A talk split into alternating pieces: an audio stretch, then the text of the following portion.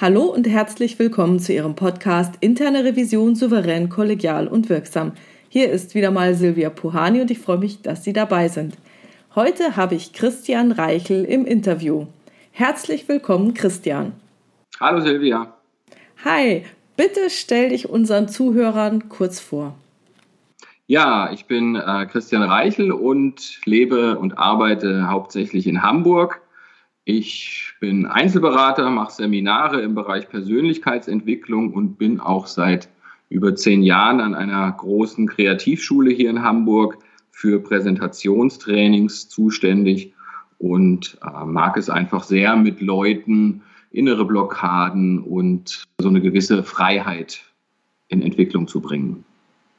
Sehr cool. Wir haben uns ja auch unter anderem auf einem Seminar kennengelernt. Ja ja, und da bin ich jetzt schon sehr gespannt, was du unseren Zuhörern heute über den entspannten und gleichzeitig souveränen Auftritt erzählen kannst.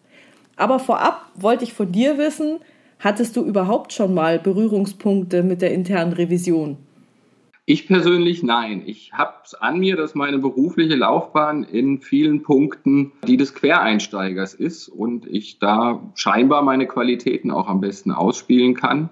Also ich komme selbst aus der Kreativbranche, habe aber auch Unternehmen, also Spielstätten jetzt im Theaterbereich zum Beispiel selbst geleitet, habe deswegen Erfahrung in diesem Bereich, aber nicht explizit, dass ich dafür mein Training habe. Mein Training ist allgemein im Bereich Persönlichkeitsentwicklung. Wie kann ich entspannt, wie kann ich locker, wie kann ich souverän, wie kann ich fokussiert in solchen Situationen bleiben. Sehr gut. Das heißt, du wurdest auch nie irgendwie geprüft von einem Revisor oder sowas, weil, kann ich mir vorstellen, ist in der Kreativbranche wahrscheinlich nicht so verbreitet. Es kommt vor, wenn man Anträge bei der Kulturbehörde oder sowas stellt, dann kommt man eventuell mit solchen Bereichen in Kontakt, ansonsten nein. Okay, gut. Dann gebe ich dir mal ein bisschen Hintergrundinfo als Ausgangspunkt für unser Gespräch. Also wir Revisoren, wir werden ja öfter mal mit solchen herausfordernden Gesprächssituationen konfrontiert. Also mir ging es so, als ich begonnen hatte in der internen Revision, und da spreche ich jetzt nicht von Wochen oder Monaten, sondern eher von Jahren, da hat es mich unheimlich gestresst, wenn ich am Ende meiner Prüfung mein Ergebnis präsentieren musste. Also kannst du dir so vorstellen, es gibt eine Runde mit lauter wichtigen Leuten. Ich sag mal, drei Hierarchieebenen über mir. Ich so normaler Mitarbeiter, Prüfungsleiter, habe mich so um meine Prüfung gekümmert. Und dann heißt, super, Frau Puhani, jetzt besprechen Sie mal Ihre Ergebnisse. Und da sitzt eine Runde von zwei, drei Bereichsleitern, die wirklich also drei Ebenen über mir sind. Und da habe ich für mich echt Panik bekommen am Anfang. Wie mache ich das? Ich konnte auch nirgends am Anfang zuschauen bei jemandem, wie das so gemacht wird. Und es hat echt lange gedauert, bis ich da für mich einen Weg gefunden habe, der ja für mich angenehm war oder was heißt angenehm, mich nicht so gestresst hat. Und ich habe mir total den Kopf vorher gemacht, um Gottes Willen, was kommt auf mich zu, was mache ich da? Und ich habe versucht, mich darauf vorzubereiten. Und jetzt im Nachhinein, mit all meiner Erfahrung, muss ich sagen, ich habe das total falsch gemacht.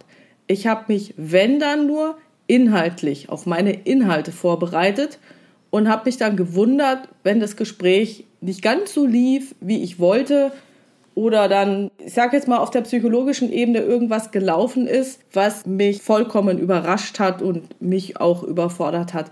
Deswegen meine erste Frage an dich, wenn ich in so ein Gespräch reingehe, ob da ein, zwei, drei, vier, fünf Leute sitzen, ist erst jetzt mal egal.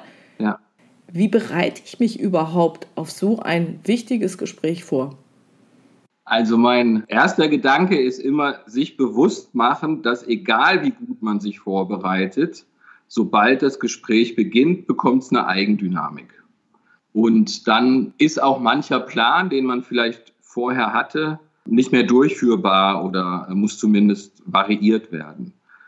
Es gibt für mich in der Vorbereitung vier Bereiche, die man anschauen kann, nicht muss, aber es lohnt sich durchaus. Das eine ist der Bereich, was will ich eigentlich in diesem Gespräch? Also ruhig mal ganz ich-bezogen fragen, so was, was ist meine Motivation, was ist vielleicht der Grund, weswegen ich das Gespräch führen muss. Ist ja auch immer spannend, ist das freiwillig oder unfreiwillig. Also erstmal das Ich so, wie geht es in mir, was für Gefühle habe ich dazu, was für Inhalte habe ich, was kann ich mir merken, wo brauche ich Notizen. Dann gibt es den zweiten Teil, wie möchte ich auftreten.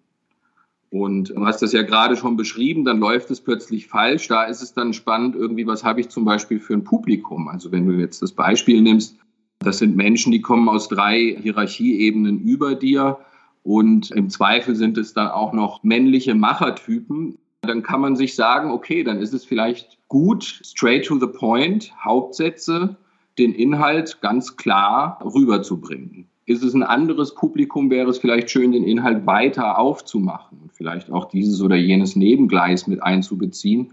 Das ist sozusagen die zweite Frage, wer ist da im Außen mein Publikum?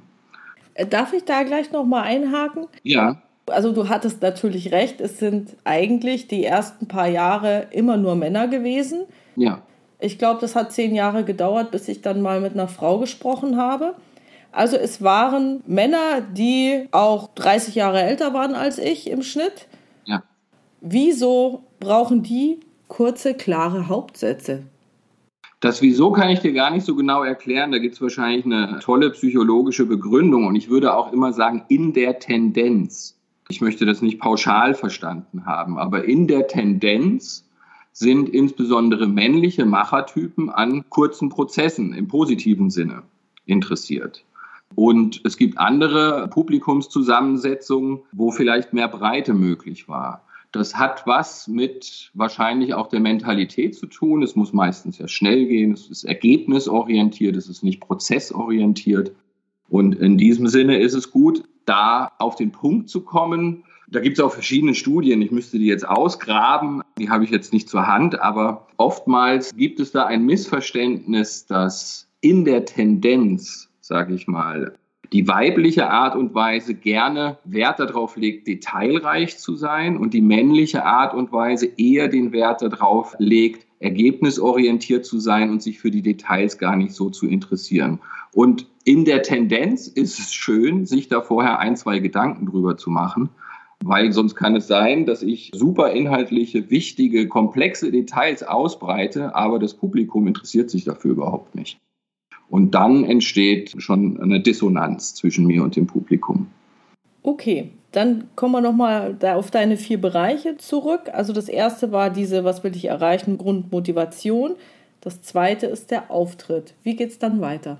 Das geht weiter mit, was du auch erwähnt hast, wie ist unsere Kultur, wie ist unsere Hierarchie intern sozusagen? Was besteht für eine interne Verabredung zwischen mir und dem Publikum? Die ist vielleicht gar nicht ausgesprochen. Aber es gibt ja auf beiden Seiten eine Erwartungshaltung. Und wenn ich in ein Gespräch gehe, wo ich Vorgesetzte vor mir habe, dann gibt es schon mal eine Hierarchieebene, die ich zu berücksichtigen habe, ob mir das gefällt oder nicht. Die möchte anerkannt sein. Gehe ich in ein Gespräch, wo ich Angestellte habe und ich bin sozusagen die führende oder leitende Person, dann entsteht da eine ganz andere interne Verabredung. Sollte es sein, dass wir uns in einem semi-privaten Rahmen treffen, vielleicht kennt man sich ja auch schon eine Weile und ist per Du oder sowas, dann ergibt sich nochmal eine andere Ebene. Und sich das bewusst zu machen, so, hey, welche interne Kulturebene oder auch unausgesprochene Verabredung ist denn hier im Raum und was benötigt die, um gewürdigt zu sein?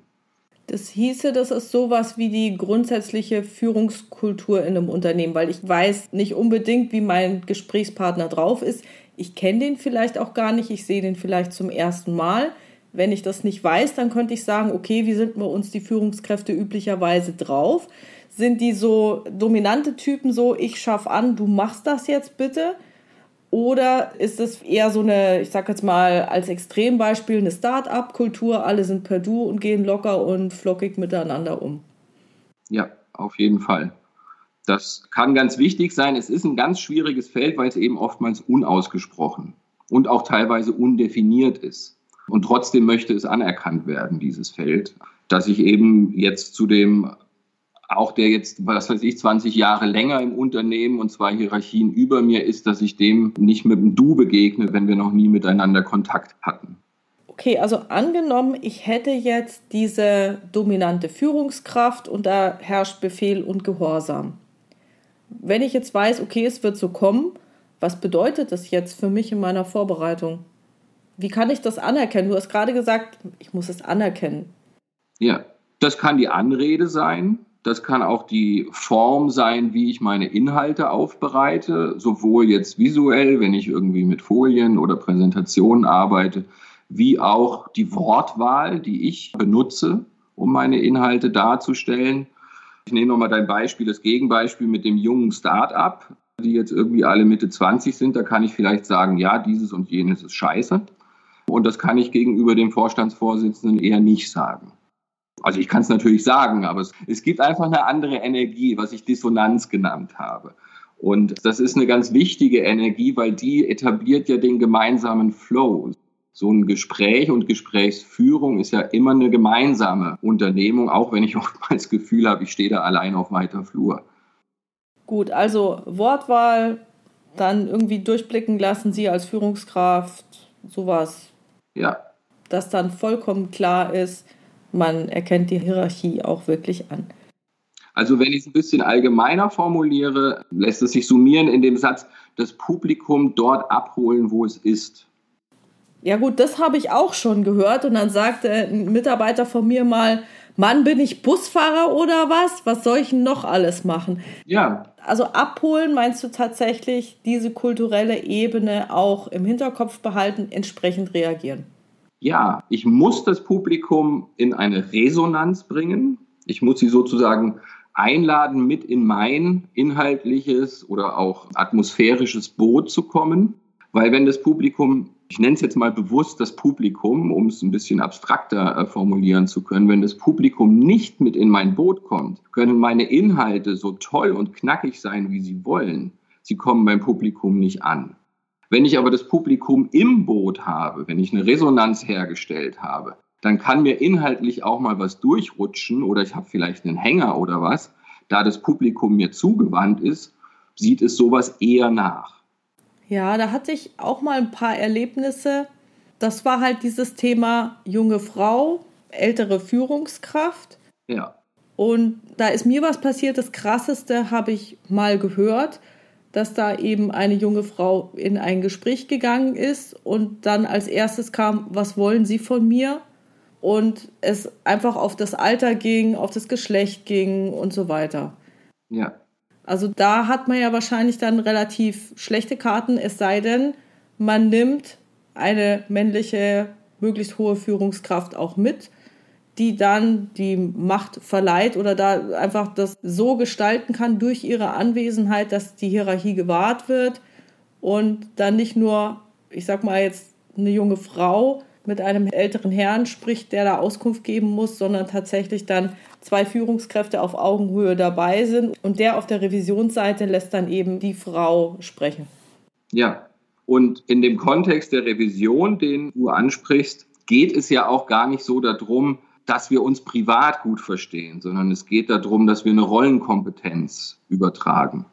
Also das meine ich auch mit dieser dritten Sache, welche Kultur herrscht. Geht es darum, dass der mich nett findet oder geht es darum, dass der mich kompetent findet? Und das sind zwei sehr unterschiedliche Fragen, die zu zwei sehr unterschiedlichen Strategien der Gesprächsführung kommen können. Genau, und uns ist es natürlich wichtiger, kompetent rüberzukommen, also als Prio 1. Wenn das nett geht, umso besser. Wenn nicht, muss es halt auch anders gehen. Ja, und dann würde ich immer vorschlagen, dann wäre es wichtig, es gibt so eine magische zeitliche Schwelle in Gesprächen generell, unabhängig vom Kontext. Das sind ungefähr zwei Minuten. Zwei Minuten ist so der Zeitraum, wo sich Zuhörer und Präsentierende aufeinander einstellen, aufeinander einschwingen, könnte man fast sagen, weil da ganz viel nonverbale Kommunikation stattfindet. Und in diesen ersten zwei Minuten fällt bei den meisten Menschen ein wesentlicher Teil des Daumens nach oben oder des Daumens nach unten. Und äh, deswegen könnte ich mich jetzt in dem Fall, den du beschrieben hast, äh, darauf vorbereiten, okay, ich möchte kompetent rüberkommen, ich möchte die Hierarchie adressieren. Das heißt ja nicht, ich mache einen Kniefall, sondern das heißt einfach, ich würdige so, hey, Sie sind der Boss, ich bin die kompetente Mitarbeiterin und jetzt hören Sie mal kurz zu, was ich zu sagen habe. In fünf Minuten ist auch schon wieder durch. So. Okay, gut. Dann fehlt uns jetzt noch der vierte Bereich. Genau, der vierte Bereich, das ist auch so ein subtiler. das ist das Netzwerk, was drin hängt. Das ist im Prinzip das System, also wo ich mich als gesprächsführende oder präsentierende Person fragen kann, so, was ist denn vielleicht auch ein verborgener Nutzen, der nicht auf den ersten Blick das Ergebnis des Gesprächs ist, sondern der vielleicht in der Nebenbaustelle mitschwingt. Also, dass ich überhaupt mal mein Gesicht gezeigt habe gegenüber der Chefetage, wie du sie beschrieben hast. Das hat ja direkt mit meiner inhaltlichen Präsentation noch nichts zu tun, sondern das ist nochmal so ein kleines Nebengleis. Also das Netzwerk, das System, in dem ich mich hier befinde, wie kann ich dieses denn auch noch stimulieren? Vielleicht gibt es da eine schöne Anekdote aus der Firma, mit der man es irgendwie ein bisschen auflockern kann, sodass man sozusagen im Firmenkontext oder im Unternehmenskontext oder im Teamkontext nochmal auf der Ebene sich etablieren kann. Also mich hat das ehrlich gesagt immer gestresst, wenn ich mir gedacht habe, um Gottes Willen, es sind so wichtige Leute und ich will unbedingt einen guten Eindruck machen. Was hat dich da gestresst, wenn ich einmal zurückfragen darf? Ich war viel zu unsicher, ob ich das auch ordentlich hinkriege, weil was mich gestresst hat, ist, wenn ich es jetzt versaue, dann ist es vorbei. Dann habe ich den Stempel drauf. Ja. Die ist doof, die kann nichts, also Kompetenz weg und ja, und dann stehe ich da. Ja. Dann habe ich eine Riesenhürde, dass beim nächsten Mal noch schwieriger wird und ich noch mehr ackern muss oder was weiß ich. Ja.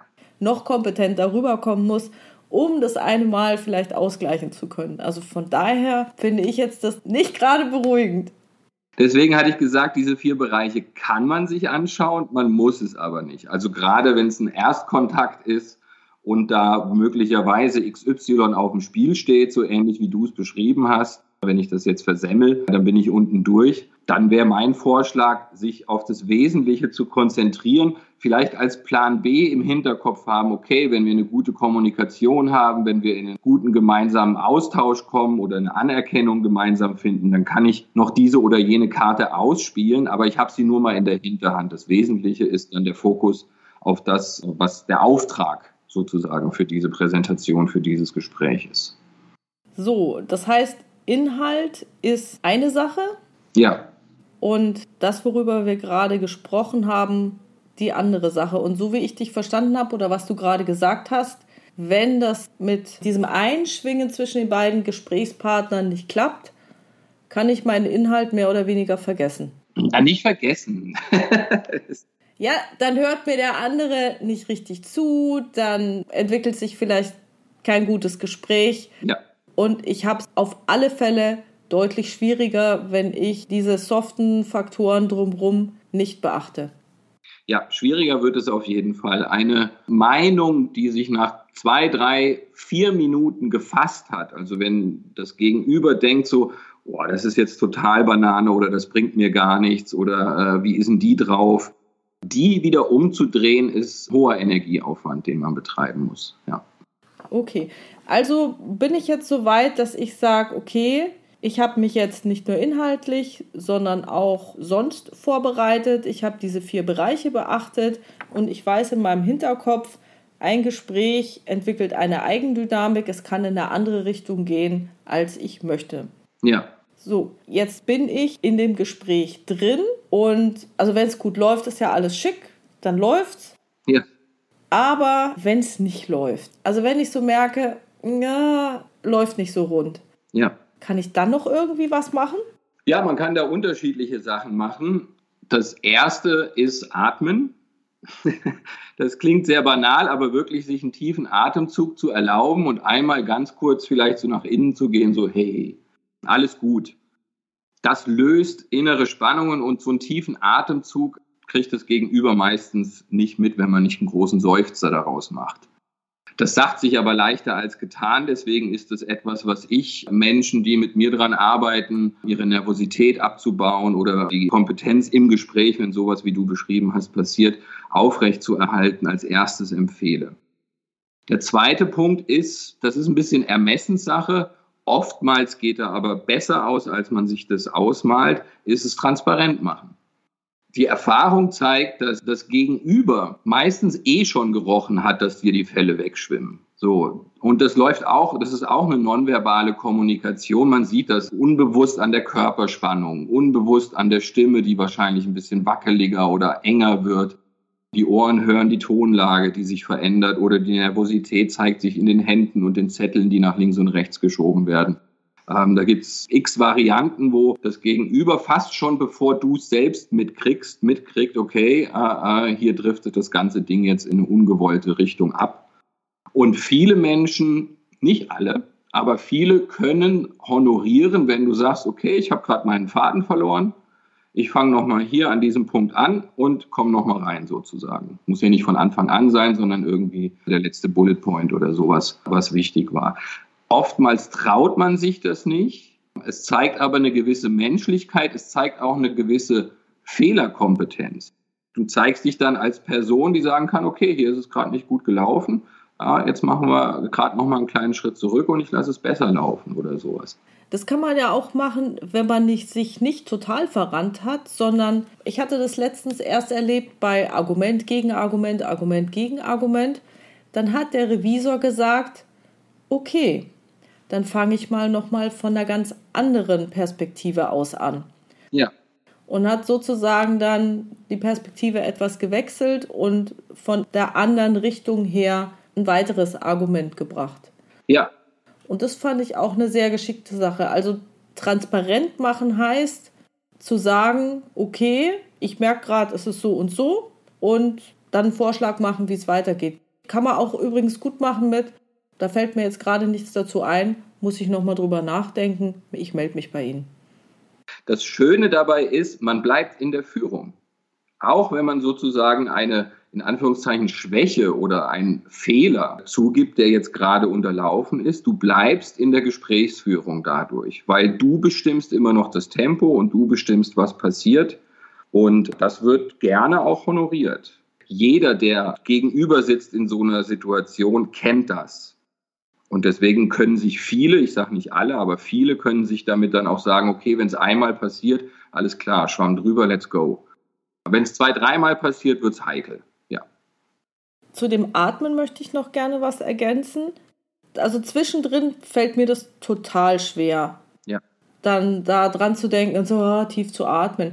Was mir viel geholfen hat, zu Beginn, also auch so ein paar Minuten bevor es losgeht, da schon länger ausatmen als einatmen. Also vielleicht, wenn man schon in dem Raum ist, bevor die anderen Leute kommen, da tiefe Atemzüge zu nehmen, um sich da nicht in irgendeine so Panik reinzuhecheln, glaube ich. Tiefer Atem hat einen direkten Einfluss auf unser Nervenkostüm. Das ist in 0, nix im Körper passiert und unser ganzes Nervensystem wird ruhiger, wenn wir tief atmen. Das ist keine Magie, das ist ein ganz biologischer Vorgang.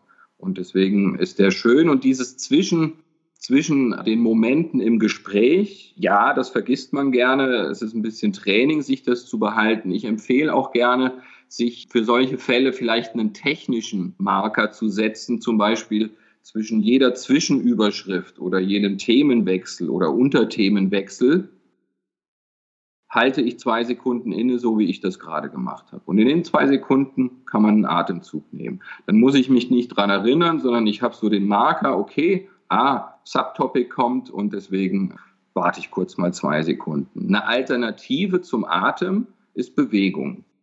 Weil auch durch Bewegung, wenn man in so einen, ich nenne das gerne so einen Fehlertunnel, dadurch wird ja das Denken wird ja immer enger und immer abgelenkter gleichzeitig, wenn man denkt, oh mein Gott, oh mein Gott, wie komme ich hier wieder raus, wie kriege ich das wieder gerade gebogen? Und oftmals geht damit eine körperliche Spannung einher. Und diese körperliche Spannung auch aufzulösen, das kann ein einfaches Verändern der Sitzposition sein. Wenn ich eine stehende Präsentation habe, natürlich zwei, drei Schritte nach links oder rechts. Und währenddessen kann man auch einen guten Atemzug nehmen, um die körperliche Spannung einmal aufzulösen, weil wir möchten ja ran in so einem Moment an unsere Intuition. Der Kopf kann es meistens nicht lösen, der Kopf hat sich gerade verrannt, der ist oftmals nicht unbedingt der beste Partner, sondern unsere Intuition, unser Bauchgefühl ist der bessere Partner. Und das benötigt einmal kurz die Spannung aufbrechen. Da müsstest du jetzt noch mal ein bisschen was dazu sagen. Wieso denn bitte schön das Bauchgefühl und die Intuition der bessere Partner sein soll als der Intellekt? Weil es ein anderer Informationskanal ist. Und ich sehe die beiden Kanäle als vollkommen gleichwertig und gleich wichtig. Oftmals benutzen wir in Situationen wie die, über die wir hier sprechen, den Kopf und das ist auch super, bis es nicht mehr klappt. Und das ist dann so eine Dynamik, wie ich versuche, da wo es nicht mehr klappt, die Lösung zu finden. Und das ist gerne mal nicht unbedingt die ideale Lösungsstrategie, sondern die Lösung lauert oftmals ganz woanders. Also Intuition, damit meinst du jetzt wahrscheinlich nicht so eine Stressreaktion, so Kampf, Flucht, Todstellreflex? Nee. Sondern ich vermute, du meinst mit Intuition was anderes. Also wenn jetzt in mir alles schreit, so ein Depp, ich renn hier raus. Ja. Das meinst du nicht, sondern nee. was genau meinst du dann? Was da schreit, ist ja auch dein Kopf. Ach echt? Ja, natürlich. Alles, was Worte sind, ist Kopf. Sobald es in Sprache ausgedrückt wird, ist es unser rationales Bewusstsein. Und wir wollen ein bisschen an ein gesundes, irrationales Bewusstsein, weil das kann uns leichter aus dieser Situation rausholen. Und das ist im Bauchgefühl, in der Intuition. Und es heißt von der Intuition, man kann sie nicht herstellen, man kann ihr nur eine Landebahn bauen. Weil wo haben wir denn diese ganzen tollen Einfälle? Die haben wir, wenn wir einschlafen, die haben wir unter der Dusche, die haben wir, wenn wir Sport machen. Da fallen uns lauter tolle Sachen ein. Und das meine ich mit anderem Informationskanal. Wenn ich mich verrannt habe in einer Situation und sozusagen eine Lösung suche, die nicht in diesem Verrennen steckt, sondern die außerhalb des verrannten Moments steckt, dann muss ich mich irgendwie außerhalb dieses verrannten Moments aufhalten. Und das geht über so einen kleinen Atemzug, Blick aus dem Fenster, Sitzposition ändern. Ein Fake gucken auf die Notizen, während ich einmal kurz lausche, so hey, was sagt eigentlich mein Bauchgefühl? Das kann man ja auch gut faken, solche kleinen zwei, drei sekündigen Pausen. Und das würde ich auch in so einem Moment empfehlen. Oder eben die Transparenz. Die Transparenzmachung löst sowieso einen intuitiven Moment aus, weil ich nehme die Spannung raus. Das ist ja das Schöne, wenn ich sage, ich habe einen Fehler gemacht, in dem Moment verschwindet die Spannung okay, auch dieser Todstellreflex, wenn man sozusagen total blockiert ist, da kommen ja nicht viele Worte. Nee. Sondern da ist ja blank, da fällt einem ja nichts mehr ein und man ist in dieser Situation und hält wahrscheinlich auch noch die Luft an und sowas. Genau. Deswegen genau dagegen gehen tiefer Atemzug, kleine Bewegungen. Okay. So, weil der Todstellreflex, wie du ihn nennst, ist ja eine Lähmung. Hm. Und äh, wir kommen in eine innerliche Starre, unsere Muskulatur blockiert, dadurch blockiert unser Denken. Und deswegen ist es gut, den Körper wieder ein Stück weit zu lösen, weil dadurch lösen wir auch wieder unser Denken. Der Körper kommt in so einem Moment zuerst. Solange der Körper in so einer Spannung ist, kannst du versuchen, so viel zu denken, wie du willst. Du wirst es nicht gedacht kriegen. Wenn ich den Körper aber wieder löse, taucht in dem Moment ein anderer Gedanke auf. Kann ich nachvollziehen? Könnte ich mir vorstellen, dass das für einige unserer Zuhörer recht schwer zu begreifen ist. Ich glaube, muss man sowas erlebt haben oder wie kannst du das nochmal anders rüberbringen? Also man kann es sich selbst erlebend machen in so simplen Dingen wie der Sitzposition. Also sich zum Beispiel einmal mit Beinen über Kreuz und verschränkten Armen hinsetzen, über ein Projekt nachdenken, was auch immer, kann auch der nächste Einkaufszettel sein oder wie, und sich danach entspannt mit lockerer Muskulatur, offenen Armen, einer gemütlichen Sitzposition und dann nochmal über das Thema nachdenken. Und nur die Veränderung dieser Position wird andere Gedanken zu diesem Thema auslösen. Das erinnert mich jetzt so an diese Disney-Methode zur Kreativität. Wird ja Walt Disney nachgesagt, dass er so verschiedene Zimmer hatte. Ja. Wenn er über irgendein Projekt nachgedacht hat und dann war einfach, keine Ahnung, ich krieg's jetzt nicht mehr zusammen, was es da für vier Zimmer waren. Also einmal eher so Büro, einmal super kreativ, dann irgendwas vielleicht mit Musik oder Kunst oder irgendwie sowas. Das ist ja im Prinzip dann die Umsetzung davon, mich in andere Situationen reinzubegeben und aus dieser anderen Situation dann nochmal da drüber nachzudenken. Ja, das hat einen direkten Einfluss auf das, was wir denken können. Wie sich unser Körper befindet, welche Umgebung wir haben. Wir können auch, ich spitze mal ein Beispiel zu, würden wir jetzt hier, jeder in seiner Wohnung, wie wir beide gerade hier sitzen, die Temperatur um 20 Grad senken, würden wir ein komplett anderes Gespräch führen. Weder du noch ich haben uns groß verändert. Weder du noch ich tragen andere Kleidung, sitzen anders. Nur die Temperatur fällt um 20 Grad. Bums. können wir dieses Gespräch wahrscheinlich nicht mehr lange führen und schon gar nicht irgendwie in einem guten Austausch, weil beide werden wir anfangen zu gucken, wie kann ich es verändern? Und wir kommen in so eine Not. Die äußere Umgebung und die körperliche Befindlichkeit haben einen Einfluss auf unser Denken. Und ich möchte jetzt auch nicht sagen, du musst vorher irgendwie zehn Yoga-Asanas machen, damit du irgendwie einen guten Gedanken fassen kannst. Es reicht ein Verändern der Sitzposition oder der Stehposition, dass ich mal zwei, drei Schritte nach links oder rechts gehe. Ich höre mir gerade ein Training von Gunther Schmidt an, das ich auf Video habe. Ah ja. Und der hat dabei berichtet von irgendeiner psychologischen Studie. Und da wurde untersucht, macht es bei einem Konfliktgespräch einen Unterschied, ob den Leuten Kaltgetränke gereicht werden, also kalte Cola, kaltes Wasser, oder ob ein heißer Tee oder ein heißer Kaffee gereicht wird. Ja. Und da haben die auch signifikant festgestellt, wenn die Getränke wärmer sind, dann läuft das Gespräch auch besser und Konflikte können besser geklärt werden, als wenn die Gesprächspartner eisgekühlte Getränke haben oder noch Eiswürfel dabei haben. Ja, das glaube ich ganz gern. Das unterstützt nochmal und Gunter Schmidt. Völlige Hochachtung, super Mann. Ähm, ja, und äh, deswegen unterstütze ich das. Und das Gleiche ist eben auch mit meiner Haltung und mit meiner körperlichen Befindlichkeit. Das ist ein unterschätzter Faktor. Und ja, mich fragen ja viele Leute, wie komme ich von der Nervosität weg? Wie kriege ich mehr Selbstvertrauen? Wie kriege ich auch eine Lockerheit? Wie kriege ich auch eine Kreativität? Was mache ich, wenn es schief läuft? Wie behalte ich da den Flow? Und 90 Prozent meiner Antworten haben mit dem Körper zu tun, weil er ist so wichtig. Was würdest du denn dann mit jemandem machen, der da bei dir in der Beratung oder in einem Seminar ist? Muss er dann das Tanzen anfangen oder wie kann ich mir das vorstellen? Das käme auch sehr auf diesen Menschen an. Wenn es jemand ist, der gerne tanzt, können wir auch gerne tanzen, aber in der Regel ist das dann ja insbesondere im Kontext, über den wir hier sprechen, nicht der Fall. Deswegen sind es einfache Körperwahrnehmungsübungen. Also eine ganz einfache ist einfach mal eine Minute innehalten und sich bewusst zu machen, was sehe ich gerade, was höre ich gerade, was rieche ich gerade, was schmecke ich gerade, wie fühlt sich gerade meine Haut an, meine Beine, mein Bauch, meine Brust. Da einmal durchgehen. Das hat man relativ schnell gemacht. Und wenn man sowas ein bisschen für sich trainiert, dann kriegt man ein höheres Körperbewusstsein und dadurch kann man sich dann da auch rein entspannen. Wie gesagt, man muss nicht eine Yoga-Klasse dafür machen. Es ist im Prinzip den Atem bewusst machen und ein Stück weit die körperliche Sensibilisierung.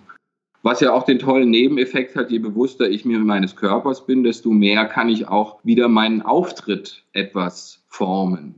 Wenn ich zum Beispiel mir bewusst bin, hey, wenn ich nervös werde, fange ich an, mit dem linken Fuß zu zappeln es ist ein Unterschied, ob ich das weiß, dass ich das tue oder ob ich das nicht weiß, weil natürlich mein Gegenüber im Gespräch sieht das. Und wenn ich mir dessen bewusst bin, merke ich, okay, es kommt jetzt wieder, ich werde gerade nervös und wahrscheinlich will gleich mein Fuß zappeln. Ich setze mich mal ein bisschen um oder stelle beide Füße auf den Boden, dass das besser unterdrückt wird, dass ich hier jetzt gleich meinen Fuß zappeln. Das ist, finde ich, essentielle Kompetenz für eine gute Gesprächsführung, sich bewusst zu sein, was tut man da eigentlich. Und wir tun ja nicht nur reden und sprechen und Inhalte, sondern wir gehen in einen Dialog, der viel mit der Körpersprache auch zu tun hat. Ich musste jetzt gerade an Pokerspieler denken. Die dürfen ja auch keinen Tell irgendwie rausrücken. Ja. Führt es nicht dazu, dass die Leute total verkrampft werden? Also, dass die einfrieren. Also, wenn ich manchmal an so Online-Videokonferenzen denke, dann habe ich manchmal das Gefühl, dass die Leute sich so ein Pokerface antrainiert haben und gar nicht variabel sind in ihrer Mimik, allein schon beim Zuhören. So, weil nach dem Motto, oh, da, nicht, dass mir was rausrutscht. Ja.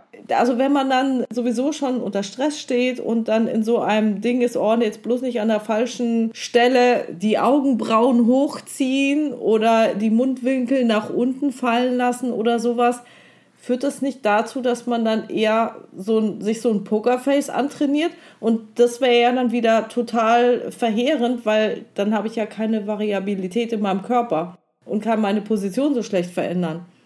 Ja, das wäre auch nicht meine Empfehlung. Deswegen nenne ich es eben ein Bewusstsein ausbilden. Aber das heißt nicht, sich eine Zwangsjacke anziehen. Bewusstsein ausbilden heißt die Wahrnehmung schulen von dem, was passiert. Und dann kann ich da relativ flexibel drauf reagieren. Es heißt nicht, zieh dir ein Kostüm an, also auch ein Körperhaltungskostüm, äh, in dem Sinne gesprochen, und bleib da drin starr verhaftet. Das wäre auf keinen Fall meine Empfehlung. Da gibt es sicherlich ein, zwei Sachen, auf die man achten kann. Ich spitze mal wieder zu, dass ich nicht in der Nase bohre, während ich in so einem Gespräch sitze. Und das kriegt man ja für sich raus. Und es ist ja auch ein Bewusstsein. Vielleicht ist das gar kein schlechtes Beispiel mit dem Nasebohren. Ich merke, mich juckt ein bisschen in der Nase. Und vielleicht, wenn ich privat auf dem Sofa irgendwie gerade wäre, würde ich jetzt auch in der Nase bohren, aber ich bin jetzt gerade in diesem Gespräch und ich tue es nicht. Das ist genau der Punkt, auf den ich hinaus möchte mit Bewusstseinsverschärfung. Ich merke mehr, was in meinem Körper passiert und habe die Freiheit zu entscheiden, gehe ich dem nach oder halte ich es jetzt.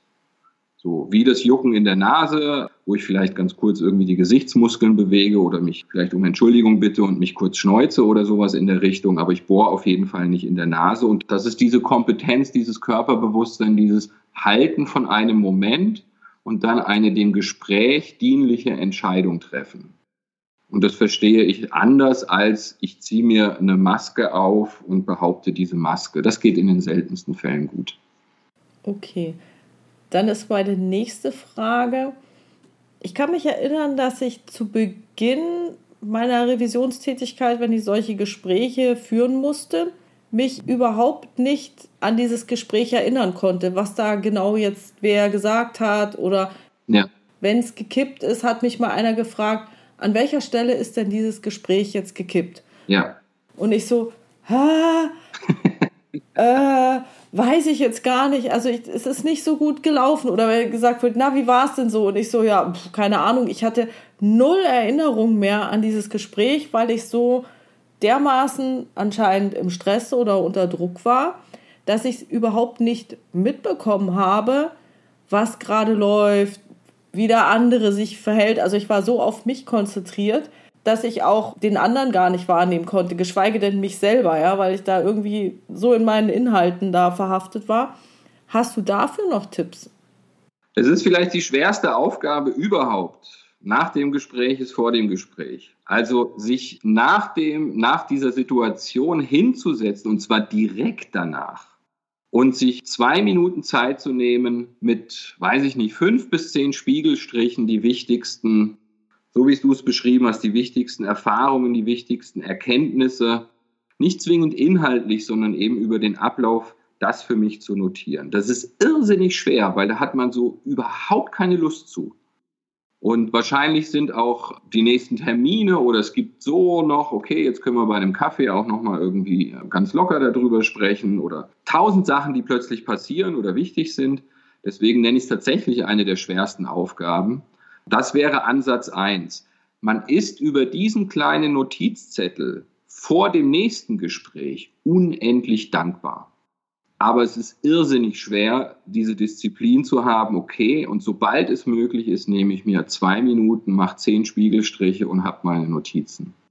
Und was man auch machen kann, das hat dann auch wieder mit dem Atem zu tun. Also über so eine Technik wie die Sensibilisierung, wie ich sie vorhin beschrieben habe, dass ich sozusagen mein Körperbewusstsein, meine Sensibilisierung für die Umgebung über den Atem, über so kleine Wahrnehmungstechniken ein bisschen schule, entsteht mehr und mehr das, was ich den inneren Beobachter nenne.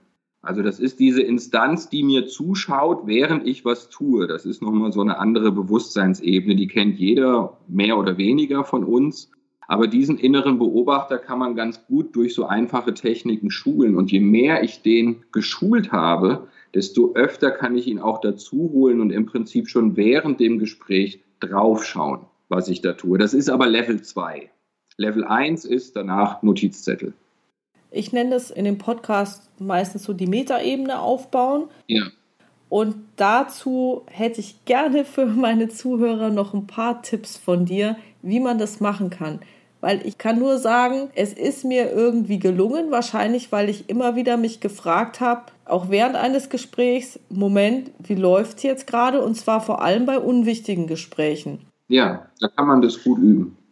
Ich habe angefangen, bei absolut unwichtigen Gesprächen, was weiß ich, wenn ich jetzt mit einer Freundin telefoniert habe oder also vielleicht auch im beruflichen Kontext, mich mit jemandem unterhalten habe, aber es war jetzt niemand, der mir, weiß nicht, x Hierarchiestufen über mir war, sondern auf gleicher Ebene oder irgendwie sowas und habe mir dann überlegt, wie ist das Gespräch gelaufen, wie hat der andere reagiert, habe ich irgendwas mitbekommen, Gestik, Mimik, irgendwas. Und so ist es dann nach und nach gekommen, dass es auch in schwierigeren Situationen besser funktioniert hat. Ja. Hast du da noch weitere Tipps zu sowas? Ich finde, das ist einer der essentiellen Tipps, wie du es gerade geschildert hast. Das ist tatsächlich eine Übungssache. Unser Gehirn lernt ja nicht durch Intensität, unser Gehirn lernt durch Wiederholung. Und deswegen ist es schön, sich belanglose, in Anführungszeichen, Situationen zu nehmen, wenn man diese Fähigkeit trainieren möchte. Und jeder hat von uns diesen inneren Beobachter.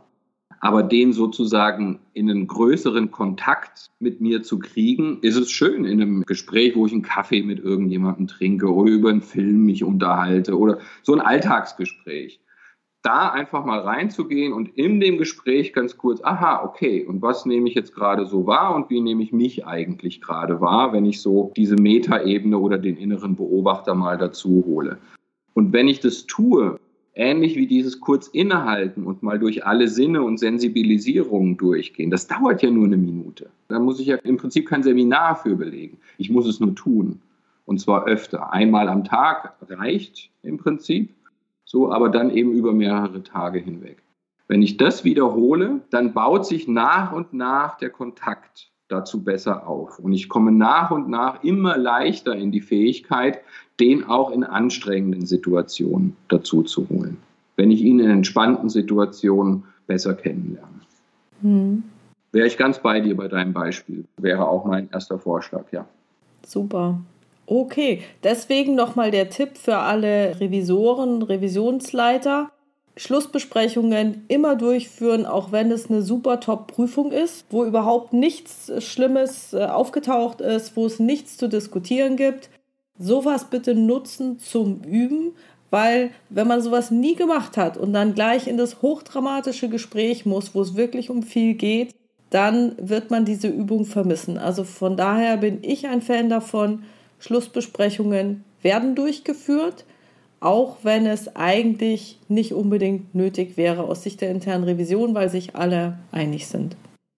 Okay, dann würde ich jetzt zum Schluss kommen, es sei denn, du möchtest unbedingt noch was loswerden zum Thema souveräner Auftritt. Ja, ich glaube, wir haben viel gesagt, was für mich eine der wesentlichen Erkenntnisse über die Jahre immer mehr geworden ist. Der Inhalt kommt im Prinzip an zweiter Stelle wenn man persönliches Wohlbefinden und eine persönliche Akzeptanz auch ein Stück weit gegenüber den eigenen Schwächen hat, dann entwickelt sich die Darstellung des Inhalts meistens in einer guten Resonanz mit dem Publikum. Hat man das nicht, wird es sehr, sehr schwierig, den Inhalt auch gut rüberzubringen. Und deswegen setzt für mich eine Kompetenz in Gesprächsführung und in Präsentation immer am Wohlbefinden von mir selbst an den Punkt möchte ich jetzt doch noch mal stressen. Akzeptanz gegenüber den eigenen Schwächen. Oh ja, da habe ich noch mal ein weites Feld aufgemacht. Ja, weil der Revisor ist ja eigentlich der, der dann bei anderen drauf guckt und der es vielleicht dann in dieser Situation besser weiß. Und ich glaube, das tut uns allen auch ganz gut, mal von der anderen Seite so ein Feedback zu bekommen. Ja. Also tatsächlich, ja, in ein Seminar zu gehen, in einen anderen Kontext zu gehen, wo auch wir sozusagen unsere Berufskrankheit des Besserwissers dann auch mal gespiegelt bekommen, dass wir auch in Situationen sind, wir wissen nicht alles besser und es auch erleben, dass wir nicht in jeder Situation vielleicht alles besser wissen und dass auch wir Schwächen haben und dass auch wir Revisoren Fehler machen können. Und ich finde, das ist ein sehr, sehr, sehr relevanter Punkt. Der tut immer so ein bisschen weh. ja. Man hört es ja nicht so gerne, dass man selber Schwächen hat. Ja. Aber eine Schwäche hat ja auch eine andere Seite, nämlich eine entsprechende Stärke. Wenn man der Erbsenzähler ist, dann ist man eben auch sehr detailverliebt. Ja. Oder kann gut recherchieren und sich tief in irgendwelche Sachen reinbohren. Ja. Von daher, es hat alles eine positive und eine negative Seite und Genauso hat, gibt es auch nicht die Superpersönlichkeit und alles andere ist schlecht, sondern es gibt im Prinzip immer ein rundes Bild mit Stärken und mit Schwächen. Und jeder von uns hat diese Schwächen. Ja, und ich bin auch in meiner Arbeit sozusagen auch ein bisschen ein Missionar für eine Neubewertung von dem, was wir irgendwie als Fehler oder Schwächen bezeichnen. Ich finde tatsächlich, jetzt sehr persönlich, wir haben eine katastrophale Fehlerkultur, weil die meistens so in der Art und Weise, wie uns gerade im Business, in dem Kontext, wie du ihn beschreibst, wenn Fehler oder Schwächen da kommuniziert werden, hat es meistens dann auch noch so eine du bist nicht gut genug, äh, du reichst nicht aus, du kannst das nicht und so weiter Konnotation. Dadurch wird wenig Konstruktives in die Welt gebracht und schon gar nicht für die Person, die diese Dusche abbekommt. Wenn man Fehler und Schwächen, also jemand anderen auf Fehler oder Schwächen hinzuweisen, eigentlich mal ernst nimmt, dieses Anliegen, es ist ja ein Anliegen, sonst würde ich es dir ja nicht sagen wollen, dann steckt ja eigentlich der Gedanke dahinter, ich möchte diese Person darauf aufmerksam machen, und möchte im besten Falle, dass diese Person auf ihre Art und Weise eine Entwicklung durchmacht, dass diese Fehler weniger werden oder ganz verschwinden.